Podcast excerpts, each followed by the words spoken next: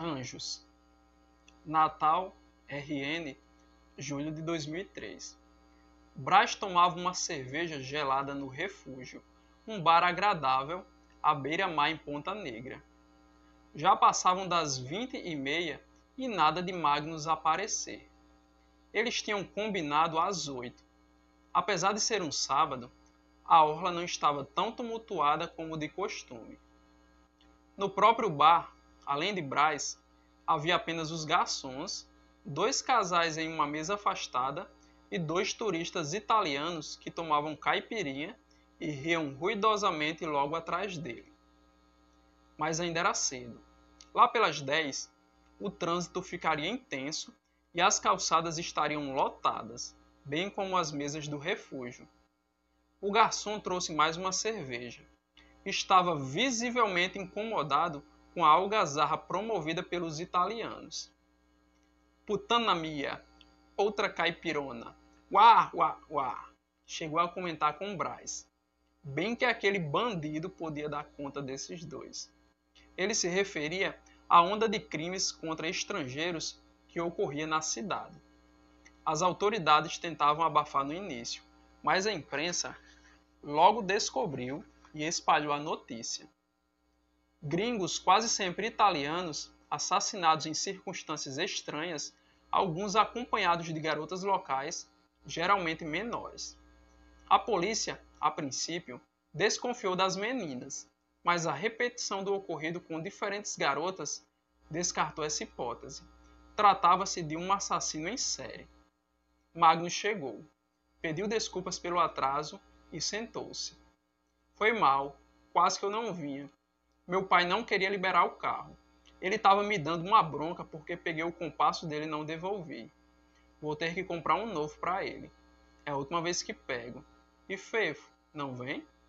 Só mais tarde. Essa época é foda para ele. Tá chegando o vestibular e hoje ele foi dar um aulão. Fez o que hoje? Vim à praia. Fiquei aqui pela frente só cubando a galera. Você tá ligado que a gente tem prova semana que vem, né? Cálculo 2. Vamos combinar de estudar. Meu pai tem uns livros novos que são fuderosos. O quê? Braz não tinha ouvido as últimas frases porque os italianos começaram a gritar gracejos para duas meninas que passavam na calçada. Não eram prostitutas, mas isso não parecia importar para os ébrios estrangeiros. Magnus conhecia uma delas, era colega de turma de sua irmã no colégio onde estudava. 15 anos, no máximo. O gerente foi falar com os turistas, pediu que eles pagassem a conta e se retirassem ou chamaria a polícia. Os gringos ficaram possessos, vermelhos de raiva. Armaram o maior barraco. Gritaram todo tipo de xingamentos, mas acabaram indo embora.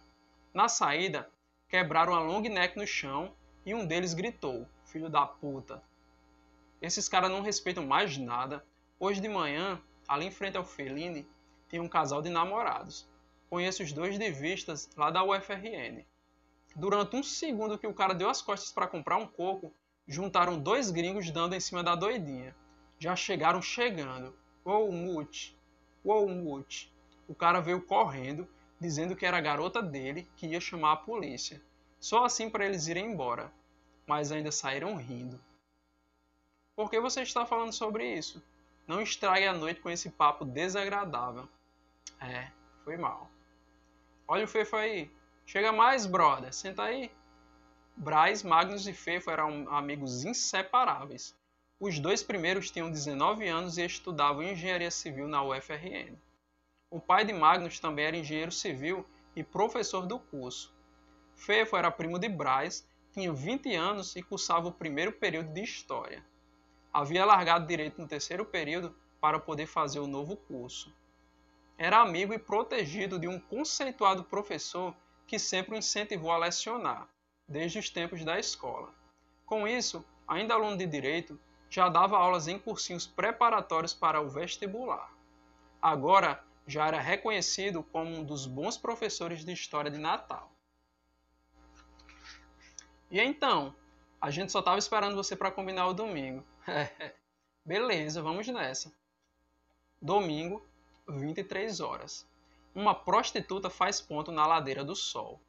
Um automóvel para perto da calçada. Após uma rápida conversa, a mulher entra e o carro arranca pela via costeira. É seguido, sem ser notado, por outro veículo. Entram no primeiro motel. O segundo carro vem logo atrás. Alguns minutos depois, a prostituta já está em plena atividade laboral, sendo penetrada por trás pelo cliente que nem sequer perguntou se ela fazia anal.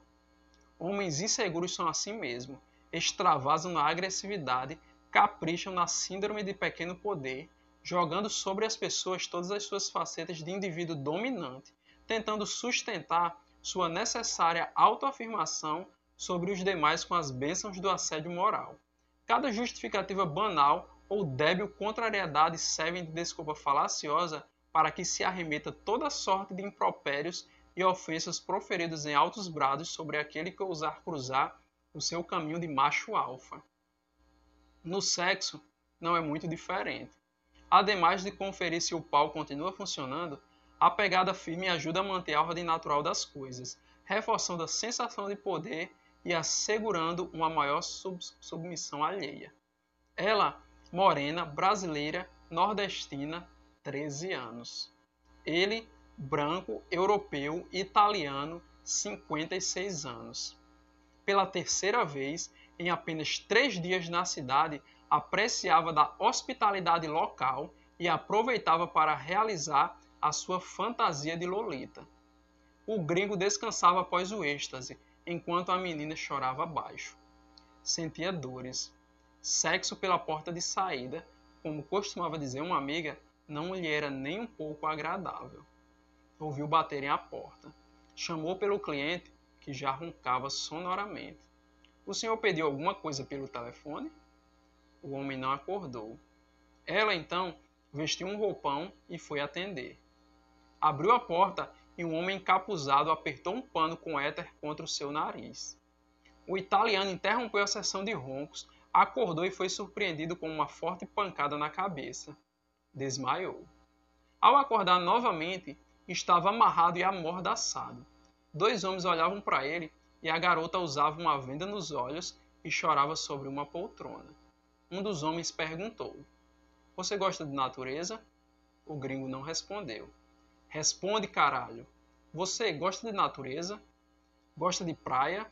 Se não me responder, eu te mato agora. Fez que sim com a cabeça.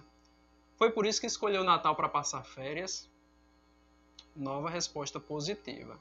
Então, por que você não vai visitar o maior cajueiro do mundo, ou as dunas de Jenipapu, e deixa as bucetas das nossas crianças em paz? O gringo fez cara de que não entendeu. O homem que não havia falado até então tomou a palavra. Como é seu nome, menina? Elisete. Quantos anos você tem? Treze. Fiz semana passada. Disse soluçando. Agora dirigindo-se ao italiano amarrado.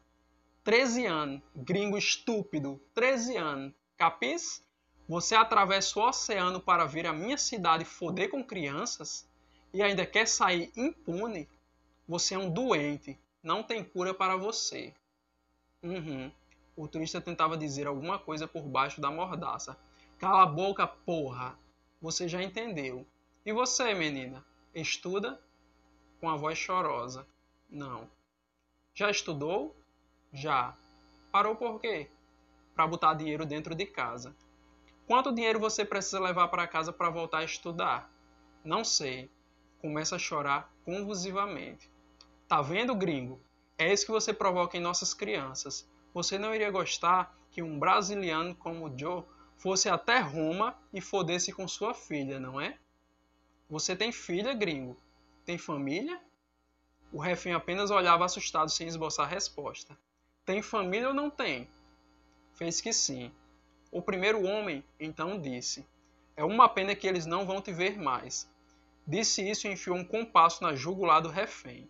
Depois cortou de uma ponta a outra da garganta. Morreu logo, quase instantaneamente. Abriram a carteira do gringo e encontraram bastante dinheiro. Um dos homens colocou na bolsa da menina. Ao saírem, disse a garotinha: Pusemos um dinheiro na sua bolsa. Faça matrícula na escola. volte a estudar. Ela disse tá certo, debaixo do choro. Depois disso, espremeu novamente éter contra seu nariz e saíram, deixando-a desacordada. O outro homem mandou uma mensagem de celular. Ao saírem do quarto, tinha um carro ligado com uma mulher loira ao volante, esperando por eles. Ela havia saído da vaga de outro quarto. Fora neste mesmo veículo que eles entraram no motel, cerca de uma hora antes.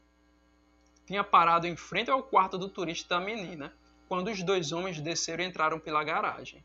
Depois, a galega entrou no quarto que havia reservado e ficou por lá por algum tempo, até ser avisada pelo celular que a ação estava concluída. Mais do que rápido, entraram, se abaixaram e se cobriram com cobertores pretos. A loirinha pagou a permanência e guiou o carro para fora do motel. Subiram a ladeira do sol e entraram numa rua pouco movimentada. Foi então que a motorista tirou uma peruca e limpou a maquiagem, revelando ser um homem. Os outros dois tiraram as luvas cirúrgicas e os capuzes. Todos trocaram de roupas. Os dois que haviam entrado no quarto se desfizeram de capuzes, calças e camisetas. O condutor tirou o vestido e peruca.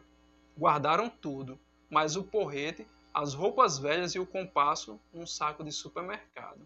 Pararam em frente a um tambor de lixo, jogaram o saco dentro, despejaram álcool e atearam fogo.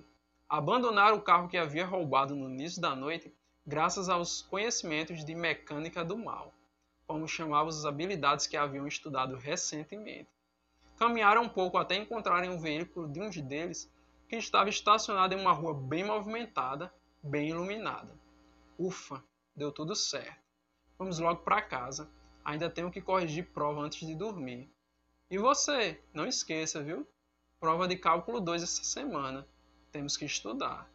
Pode deixar.